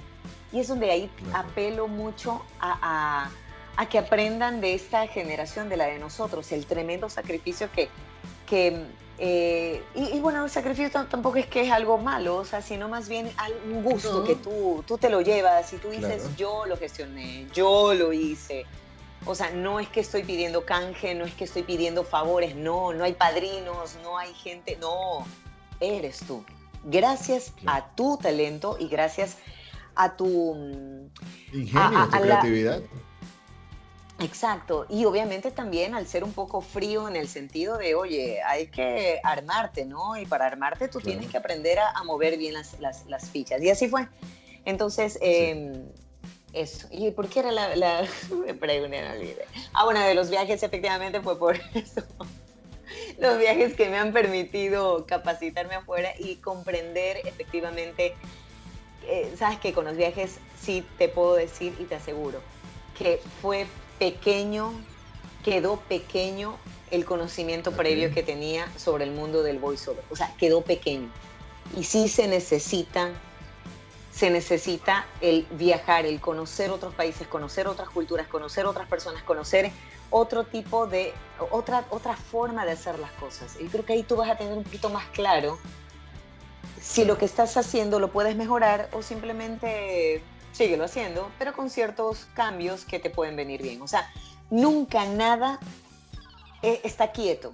ningún conocimiento es el, exacto. Todo se puede. O está arriba o está abajo, pero todo se mueve. Creo que también has, tenido la experiencia de viajar a Atlanta y a México. Exacto. Bueno, el de, el de México, el de México sí fue el año pasado. Bueno, fueron dos veces a México en el Congreso de la Voz, el primero y el tercero, aunque el tercero llegué con la justa, llegué el último día. o sea, el primero es el de San Luis Potosí, ¿no? Exacto, el primero fue, ajá, en San Luis, que fue espectacular. Este, y el, el otro... fue a, finales del 2017, también lo convertaba con, con, Roberto Sánchez, que también lo, lo, vimos como que, bueno, fue, fue una gran experiencia. Yo asistí de manera virtual, pero sí de verdad que, que fue un, un, gran, un gran home run que lanzó ahí Uriel Batres y su equipo con todo este tipo de, profesionales de la voz, porque creo que de allí se han abierto muchos abanicos para, para muchos profesionales y se ha dado a conocer mucho esa, esa red de locutores este, en distintas aristas, tanto, no tanto en el área comercial, sino en narraciones y todo esto, de, una gran comunidad latinoamericana que, estaba bien hambrienta por, por conocerse, ¿no? Sí, fíjate que eh, es un e, es, un punto a favor inmenso el, Congreso de la Voz. Fue prácticamente el primer evento y el que abrió, bueno, aunque ya habían algunos, pero más para el mercado anglo, pero que ya se los, ya, ya se los, se los hacía desde hace mucho tiempo atrás, pero para el mercado hispano no. O sea, fue el primero y, bien, bien apuntadito. A pesar de que el encuentro, fíjate que ahorita creo que me estoy equivocando, porque el encuentro nacional de locutores originalmente se lo hacen en Argentina y ya van por la edición número 13. Pero ese encuentro es un poquito más, em, vamos a llamar como un poquito más local, más dedicado a ellos. Sin embargo, sí ellos a lo largo de estos años sí han tenido ponentes de otros países. Eh, pero efectivamente el, público asistente sí es más local.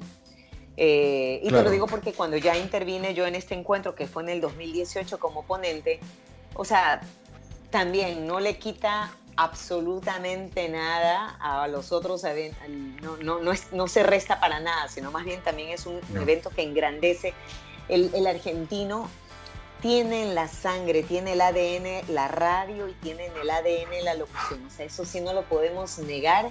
Y la forma de compartir información es tan valiosa, tan, tan chévere. O sea, yo también quedé enamorada de la gente de allá. Eh, que aunque yo tenía otra, como que otra figura, allá me la bajaron por completo y dije, yo tengo que regresar a ver a esta gente porque fue increíble. Sí, son, son mercados bien interesantes y principalmente lo que yo pudiese mencionar lo que es el mercado chileno, argentino y uruguayo. Porque como tienen un acento tan marcado, y un estilo, por lo menos el caso del chileno, que habla tan acelerado, tiene que reinventarse por completo, de reinventarse por completo en cuanto a lo que está haciendo, pero hay grandes personalidades. Tuve la oportunidad en el 2018 vivir unos cuantos meses en, Uruguay y acercarme allá a asociaciones de locutores uruguayos y todo esto, y de verdad que, que respetan muchísimo la profesión y ves personas de hasta 50 años de carrera profesional que, que, ya son todo un legado en la industria. Y es parte de lo que deberíamos también ir tomando a lo que sube, ¿no?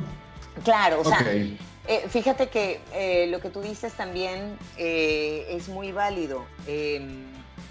No centrar, no, no creo que sea bueno centrarse solo en tu mercado, o sea, solo en tu país Oye, explora, explora y ten de repente contactos, amigos, gente con, lo que puedes, con la que puedas conversar de vez en cuando. Oye, ¿qué tal? Bueno, la locución, mira, ¿qué tal? Oye, lo que hiciste, oye, qué chévere, oye, pero ¿y ese estilo? Ah, sí, no, o sea, pero si de repente, antes de, de los viajes, eh, yo efectivamente pensaba que lo que hacía estaba bien, y dije, bueno, qué bonito, sí, chévere, no hay más que hacer, no, no, el viaje rompió por completo todos el esquema. Sí, toditos, toditos, toditos los esquemas. Aparte también de tener la oportunidad de hay algo que sí voy a decir que ojalá que no suene mal, pero de conocer gente con tanta trayectoria, pero con tanta sencillez, que dije, por Dios, que así sea el mundo, porque así se acaba el ego, así se acaba el poder, así se acaba el que yo soy más que este, que yo sé más, que yo... No, no, no. Inclusive en Atlanta, ahí sí me dio otro portazo, porque eh, hablaban de, gente así súper sencilla y súper así light. No, que sí, que los contratos de tanto dinero, que no sé qué, yo era así, en serio. Y, te ves tan libre de, eso, de eso material que a veces de repente lo perseguimos tanto. O sea, ojo, yo sé, el dinero es válido, válido. Es una consecuencia, es una consecuencia. Es una herramienta y es una consecuencia de tu esfuerzo, pero de forma de trabajarlo, fuerte o inteligente. Y en el área artística, eh, ya para llegar a esos topes, de ser el caso, yo, me atrevo como a dar algunos nombres de, los que también hemos podido seguirle un poco la pista, casos como Ronald Fletcher, casos como Mario Filio, el mismo caso de, de, Armando Plata, que son ya personalidades de tanto renombre, pero de tanta esencia humana, donde te, te, inspira a que tú digas, oye, qué bueno, y con toda esa sinceridad que te transmiten el conocimiento, sin ningún tipo de celo, simplemente ya yo lo pude hacer, ya yo descubrí, toma, te cedo parte de la llave, pero tienes que colocarle empeño, no piensas que te va a caer del cielo. Exacto, que quizás es lo que mm, se ve ahora un poquito, que de repente, eh, no sé, no quiero pensar que se que estén desmereciendo la actividad, no quiero pensar, pero no es fácil. O sea, no es porque estoy en un webinar y otro y otro y voy saltando entre una charla y otra y de repente si es gratuita mejor, ¿no? O sea, eh, eh, sí, nos ha costado muchísimo y no solo la cuestión de dinero, son muchos factores que uno invierte o, o al menos a nosotros nos ha tocado invertir y que es donde decimos, con mucha certeza, no es de la noche a la mañana, tampoco que es que, que, es que donde estamos es el tope, no, es más, no existe el tope. No existe la cima. Es parte de la reinvención, pero si, es una responsabilidad que ya cae en nuestros hombros, pudiese decirlo de, alguna manera, porque somos de esa generación sin Internet y con Internet. Conocimos lo que es la radio análoga, bajo lo que fue el formato en AM y toda esa mística profesional de estas grandes luminarias de los años 50, 60, 70, con unos guiones, con unos carretes, donde, ok, hoy día se simplifica mucho más ante la digitalización de algunos procesos en lo asequible que pueda ser comprar algún tipo de microfonía, interfaz de audio y crear tu home studio y grabar desde casa. Pero eso no desmerita lo que es lo, lo lo prolijo de la profesión, cosa que en este caso se pudiese estar desvirtuando en algunos mercados, sin ir muy lejos, el área de la música, con géneros un tanto urbanos, eh, que por lo menos no son de mi preferencia, pero este, si tú ves y hay esa facilidad, bueno, ya hago la creación y ya soy músico. Y no, o sea, la música también lleva su, su estudio, lleva su arte. Entonces, eso es parte de lo que se ha buscado mantener a través de esta participación en estos congresos, donde si ves personas que en este caso me pudiesen duplicar la edad o crear también un, espacio bastante contemporáneo, como también puedo aprender de jóvenes, este, o muchos más jóvenes que yo, pero que tienen una educación y una formación bien interesante por el cual les vas viendo como que ese mix a través de personalidades que han, han, viajado mucho más que yo o que han viajado mucho más que tú. Entonces el enriquecimiento cultural con un solo fin, que en este caso es la comunicación, sea oral, sea corporal, sea escrita, pero de qué manera estamos llegando a estos mercados y tú como docente que has tenido esta gran responsabilidad ante grandes audiencias este, por tantos años. Exacto, y mira que este, en la parte académica, este, ay, es una tremenda, pero tremenda responsabilidad, como no tienes idea, em, el poder decirle a los nuevos o a los futuros comunicadores, no sean futuros comunicadores, sean comunicadores de ahora, desde este momento. El título no te lo va a dar, es la práctica, es el, el autoaprendizaje. No crean que todo lo que yo les digo es palabra es palabra fija, todo, todo se puede, eh, bueno, no tanto modificar, creo que la palabra adecuada no sería modificar, sino que todo puede ser debatible hasta cierto punto, pero hace falta mucho el sentido crítico de los, de los chicos de ahora y es en los estudiantes que siempre les digo, no me crean, no me crean, De repente comienza a eh, investigar y, comienza un poco a refutarme, a debatir conmigo, a debatir con tus compañeros, a, a tratar de encontrar verdades que de repente se pueden ajustar de acuerdo a distintos entornos. De repente la verdad que yo tengo se puede ajustar a Ecuador, pero no en otro país. Y de repente tengo que ir a otro país y me tengo que, y tengo que cambiar el chip. Pero si digo, no, es que esto yo lo hacía aquí, así, y es que así es. Sí, es parte de la globalización. Es parte de la globalización de, la educación y de nosotros como seres humanos, y más que todo creo que en estos tiempos de, de pandemia o de COVID, que estamos haciendo la grabación de este podcast en su primera temporada, es muy marcado el cómo va a ser un antes y un después. Y eso que estás comentando, eh, lo, lo, platicaba un poco también con Roberto, en el sentido de esa esencia ya de la educación oriental. ¿Verdad? O sea, bajo el tema ya de esa cultura eh, asiática, principalmente japonesa, de es que realmente cómo vas creando seres pensantes y no en función a que eso fue lo que me repitió la profesora, eso fue lo que me dijo la profesora y yo lo repito, sino cómo vas creando un criterio y un sentido común y hasta cierto punto este, te pones crítico. Oye, profesora, pero ¿qué le parece si?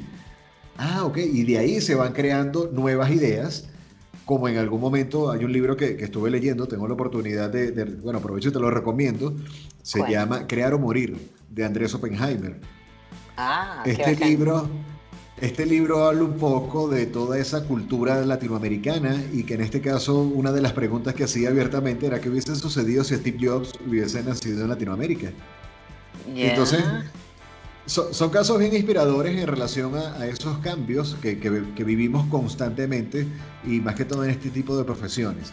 Porque este, sí, en tu, en tu caso, eh, que has tenido la oportunidad de, de ser la voz que identifica algunas marcas, eh, siempre hay también generaciones de relevo. Y así como Leticia Tinoco ha tenido esa, esa osadía de decir, bueno, hasta aquí llegó mi punto, muchísimas gracias. En ocasiones también las empresas nos pueden decir muchísimas gracias. Y si no nos estamos reinventando constantemente, ¿dónde entra entonces ese grado de responsabilidad de nuestra parte? Entonces, bueno, creo, creo que con esto que, que, hemos, que hemos ido ya como que dándole forma a toda esta buena tertulia que, que llevamos hasta ahora, eh, vamos a llegar al tope de lo que sería eh, la mitad de la entrevista. Y es en función a qué ha sido para ti esa fuente de inspiración. O sea, dentro de esos altibajos, eh, algo muy significativo que hemos visto con grandes entrevistados, como en tu caso, hemos visto de que muchas veces nos dicen, no puedes hacerlo. No lo hagas por allí porque eso no te va a generar el dinero que tú necesitas. Y es una manera de irnos apagando las ilusiones evidentemente a ti las ilusiones no te las han apagado. ¿Cuál ha sido tu fuente de inspiración? El despertar todos los días viva. El estar consciente que tengo al día siguiente, qué bacán, otra vez puedo vivir. Qué bueno. Eh, sí, mi fuente de inspiración es al día siguiente poder abrir los ojos. Obviamente, aquí viene una escalera más, eh, un peldaño más, ver a mi hija viva, con salud, a mi mamá, a mi familia, o sea, en general a mi familia, pero mi fuente de inspiración es vivir. ¿Sientes que tu hija va a ser una comunicadora también tan exitosa como su madre? Eh, no, ella quiere ser psicóloga y que va a ser exitosa, sí. o sea, el, éxito va en casa. Obvio. O sea, la cuestión es que yo siempre le he dicho a ella, tú escoge lo que te haga feliz. Que, ojo, advirtiéndote sí, puede ser que en el camino te des cuenta que hay algunas cositas que vas a tener que de repente decir, uy, qué feo. Pero la esencia es de que eso que has escogido, sea una carrera, sea una actividad, sea una profesión, sea un hobby, te haga feliz a ti, no a los demás. Esa es la única garantía de que puedas resistir de repente los sinsabores de, de lo que has elegido, porque lo vas a tener. Entonces de una vez se lo estoy advirtiendo. Sí, me parece muy, muy de la mano lo que pudiese ser una, una, frase que hoy día está muy, muy en boga en cuanto a Pablo Picasso, que creo que algo así como que le decía a su madre, de que Pablo, si vas a ser militar, trata de ser el mejor general, si vas a ser, por ejemplo, barrendero, trata de ser el mejor de la industria. Al final decidió convertirse en pintor y fue Pablo Picasso. Exacto, sí. Es una cuestión de, bueno, que también tiene mucho que ver la actitud. La actitud aquí tiene muchísimo que ver.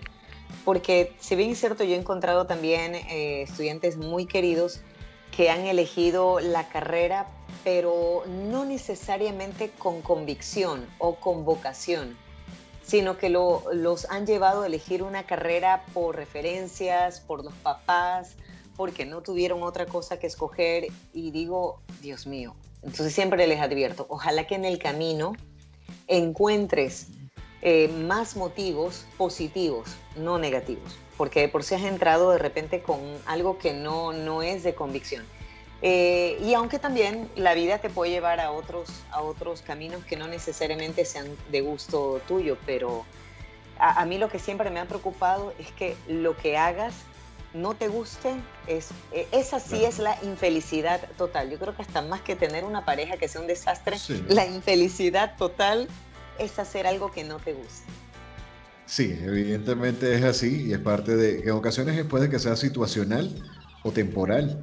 Entonces ya eso va a quedar directamente en nuestra esencia de qué es lo que queremos y qué es lo que nos hace felices. Muchas veces eso nos ocasiona grandes retos. ¿Cuál ha sido el mayor reto para Leticia? Uy, el mayor reto es superar, eh, y bueno, y que lo sigo haciendo, superar mis, mis, mis propios temores. O sea, no, muy poco o casi nada dependo de, de, lo que dicen los demás, de lo que quieren los demás, de, de lo que desean los demás. Eh, porque entre eso de los demás que a veces te llegan, escuchas, eh, de repente te pueden marear y a veces no haces retos propios sino por los demás. Entonces, eh, mi mayor reto es eh, alejando un poco el tema de la crítica o alejando un poco de lo que quiere el resto, es, superar mis, mismos temores, temores de no hacer bien las cosas o de repente de, de, de claudicar muchas veces. O sea, prefiero de repente tener uno que otro error eh, y aprender muy bien de eso para seguir haciéndolo y seguir haciéndolo las veces que sea que lo voy a seguir disfrutando, pero claro. si permanezco con un miedo, eh, si el miedo se hace de, se, se, enquista y se hace permanente, eso a mí no me permite avanzar. Entonces, mi mayor reto siempre será el superar mis propios miedos. O sea, que pudiésemos decir que Leticia es una persona que constantemente se está reinventando. Sí, eh, bueno, tampoco es que paso así, wow, cada día una nueva Leti le sale así una nueva oreja, no, nada, nada por el estilo. Eh, tengo mis momentos de, porque también tengo mis momentos de, de estar, o sea, de permanecer en, en, mi, en mi, no sé, en, mi cuarto y, y darle vuelta. vuelta. Exacto, me encanta permanecer un tiempo prudencial y luego regreso a la batalla, pero a mi batalla, a la mía, a la que yo construí. Yo tengo mis propios soldados, tengo también mis propios adversarios, es la mía. Bueno, buen concepto, me parece bien, algo así muy al estilo del ejército. Obvio. Viendo todo este mundo este, artístico y esa tendencia romántica a través de las estaciones de radio donde has estado participando, ¿Qué canción pudiésemos decir que formaría parte entonces de ese soundtrack de la vida de Leticia? Ay, de una, Andrés Cepeda, lo mejor que hay en mi vida. Ok, ¿por qué te gusta tanto esa canción? Bueno, primero porque este mm, Andrés Cepeda lo amo, él ya lo sabe, igual se casó. Pero no lo sabe, no, ah, ya lo sabe. No, sí lo sabe, mentira, mentira.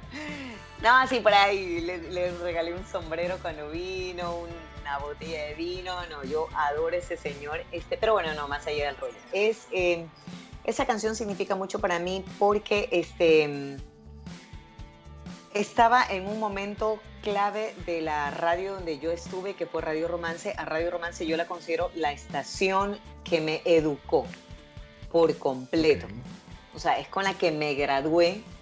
Eh, eh, vocalmente, hablando y comunicacionalmente eh, en cuanto a ese término. Y este artista, si bien es cierto, tenía sus inicios recién, creo que en ese entonces, esta canción apareció mucho después, pero ya lo venía escuchando. Pero cuando aparece ya la canción años después, yo ya no estaba en la radio, automáticamente esa canción me lleva a esa época. Porque definitivamente lo mejor que hay en mi vida es todo lo que he hecho, lo que he dejado de hacer, lo que dejé de amar y lo que amo. Es todo lo mejor que hay en mi vida. Qué bueno, qué bueno. Bueno, gran parte de, esta pregunta es porque va relacionado a la música y la música principalmente nos recuerda momentos o personas. Entonces por eso mueve tantas tantas fibras. Y bueno, qué bueno que la supiste aprovechar y que la contextualizaste de una muy buena manera. Ya para ir cerrando, una frase que te describa. No existe la verdad absoluta. Solo es eso. No existe la verdad absoluta. La puedes, la puedes, ajá, la puedes crear tú incluso. Ok. Sí, evidentemente, estoy de acuerdo contigo. Es parte de, lo que está y creo que, bueno, podemos escuchar cosas que, de que ya todo está inventado, pero siempre sale una nueva innovación y es por eso, por no, por ser un poco testarudo o ir en contra de la corriente, pero es por no creer en esa verdad absoluta. Exacto. Es así. ¿Qué le diría Leticia Tinoco a esta generación de relevo? Voy a comenzar por lo que no le diría. Ok, eh, me parece. No crean, eh, no crean en... Hay frases cliché que me alteran y, y soy muy frontal en decir, nada de que persigue tus sueños, cumple tus anhelos, el universo es para ti. No. ¿Cuál es tu realidad? Parte de tu realidad. ¿Qué estás haciendo en este momento que debe de ser si es que así lo quieres, el punto de partida para lo que viene a continuación, si es que tú lo quieres. Aquí no se trata que el universo eh, conspira a favor tuyo ni nadie, no, no, no. Hay una realidad. ¿Qué estás haciendo en este momento? Estás en tu casa, ya tienes tu home studio, ya estás preparándote, o de repente ya tienes tus primeros clientes, cómo los trataste, qué te hace falta, en qué, en qué vas a invertir, cómo estás ahorrando, qué estás ahorrando, en qué estás invirtiendo, en qué estás gastando. ¿Qué tipo de preparación tienes en la actualidad? ¿Es buena, es mala, es mediocre? Eh, ¿Es gratuita? ¿La estás pagando? Eh, ¿Piensas estudiar una carrera? ¿Realmente esta carrera está alineada con lo que quieres hacer? Y no estoy hablando de que, ay, ¿cómo te ves de aquí a cinco años? No. Es más, yo no creo en el futuro. Yo creo en el día a día, por eso es que mi fuente de inspiración es, presente. es, el presente, porque la vida no está asegurada absolutamente para nadie. Por eso yo no creo en perseguir sueños, ni metas, ni anhelos. Esas son frases que de repente puede ser que te motiven, pero no son realistas.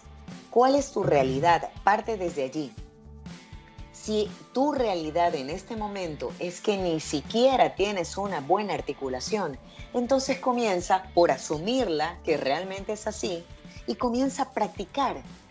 De repente solo o con una, o una, con una compañía, eh, un buen entrenador, pero invierte, invierte, invierte, invierte tiempo, invierte este, dinero, invierte ganas. O sea, son un cúmulo de cosas, pero parte de tu realidad. Si en esta realidad, la tuya, estás, o sea, prefiero mejor dormir y que de repente caiga de sorpresa un webinar gratuito y bingo, ya tengo hasta un certificado digital y soy locutor, esa no es una realidad que te va a llevar a lo que realmente puedes merecer más. Siguiente paso. Exactamente. Exacto, exacto. Entonces, ese es mi mejor consejo a esta generación que tiene que estar, eh, de relevo, que tiene que estar más consciente de que puedes tener todas las herramientas tecnológicas, que puedes tener todos los conocimientos, Internet tiene hasta chuzo, tutoriales de cómo ser un buen locutor, pero eso es solo información, no es conocimiento.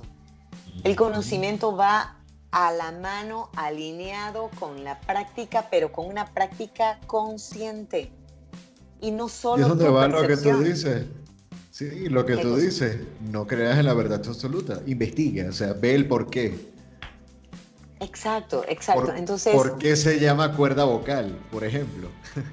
Exacto, y de repente tú dices, ay, que no es una cuerda, ha sido un pliegue, o sea, no tiene forma de cuerda, sino pliegue. O sea, a mí nunca me enseñaron eso en la universidad y lo voy a decir las veces que sean necesarias hasta que en algún momento la universidad también cambie los profesores, no mentira, hasta que también los docentes que se involucren en el mundo de la voz y la radio, oye, sean más honestos, porque mucho también de responsabilidad tiene la academia, quiera o no. Entonces, si en esta generación de relevo yo tengo comunicadores que efectivamente están en la carrera de comunicación, pero que no están recibiendo la información adecuada, tampoco vamos a, llorar sobre ese mar de lágrimas. Hagamos nuestra propia gestión de aprendizaje y les aseguro que van a comprender que no existe la verdad absoluta, pero que sí existe cosas que son muy ciertas. O sea, las cuerdas no son cuerdas, son pliegues. Entonces, eh, creo que ese es mi mejor consejo. Y si sigo hablando, se va a armar. No mentir. Leti, ¿dónde pudiésemos conocer un poco de tu trabajo? ¿Dónde pudiésemos contactarte a estas personas que escuchen este material, que de alguna u otra forma quieren acercarse a ti en vista de toda esa inspiración que, que nos has relatado por toda esta sí, cantidad de minutos bien nutritivos? ¿Cómo pudiésemos conocer un poco más de ti?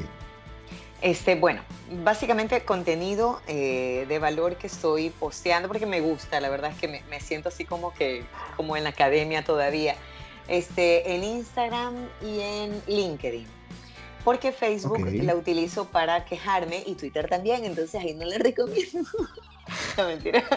en Twitter sí me quejo mucho, pero me quejo de, de los servicios básicos de aquí. Este, pero bueno, no, Instagram, Leticia Tinoco Voiceover, eh, y LinkedIn, si no me equivoco, estoy como Leticia Tinoco. De repente van a encontrar otras Leticias Tinoco, no importa, pero hay una churrudita, ahí sí va a ser más fácil poderla identificar. Qué bueno, Leticia Tinoco Voiceovers en Instagram. Es principalmente tu cuenta y en LinkedIn a nivel profesional. También te pueden acertar entonces en Twitter y Facebook, pero ya es un poco más orgánico. Ya es entonces esa Leticia de ¿por qué me cortaron la luz y yo pagué? Sí, ¿por qué? Porque el internet se me cae y quedo mal. Pero luego los borro, luego los borro para no quedar tan mal. No Entonces es una fuente de catarsis. Así es. Leticia, muchísimas Muchísimas gracias, por todo este tiempo que, nos has podido dedicar. Este, Súper complacido de esta conversación y de todas esas anécdotas este, bien naturales. De verdad que sí, ha sido una, una buena conversación que a pesar de la distancia se sintió bastante cercana. Y bueno, súper agradecido y complacido de poder contar con tu amistad. No, gracias a ti también. Eh, chévere que la, la vida digital nos ha permitido conocernos. Ahora que por fin te veo en video que me has dado esta oportunidad para mí súper valiosa. Este, y más que todo que, que sea una plática, este, más, que inspirar, que sea una plática que, que, que mueva piso un poco. es, más, a la primera persona, cuando ya la publicas, a la primera persona que le voy a hacer, hacer escuchar, aunque ya sabe la historia, es a mí. Ajá, la primera persona que quiero que, oye niña, vamos, tú puedes, pero desde ahora. Así es. muchísimas gracias. Nuevamente, pues un abrazo enorme para ti desde Ecuador para México. Que sigas con este proyecto súper chévere. Me encanta también tu forma de intervenir, este, de llevar muy bonita la conversación. Y mira, de repente me dijiste una hora y nos ya llevamos ya casi ya para las dos horas y ha sido súper bacán. Me he sentido como pez en el agua. Qué bueno, qué bueno. Muchísimas gracias. De verdad que, es un placer para mí. Y bueno, eso que salga así bien, bien natural, bien natural, porque simplemente es una conversación, pero dándole vida a, las personas como nos conocemos. Entonces, cualquier cosa estamos a la orden. Gracias. Un abrazo enorme. Bueno.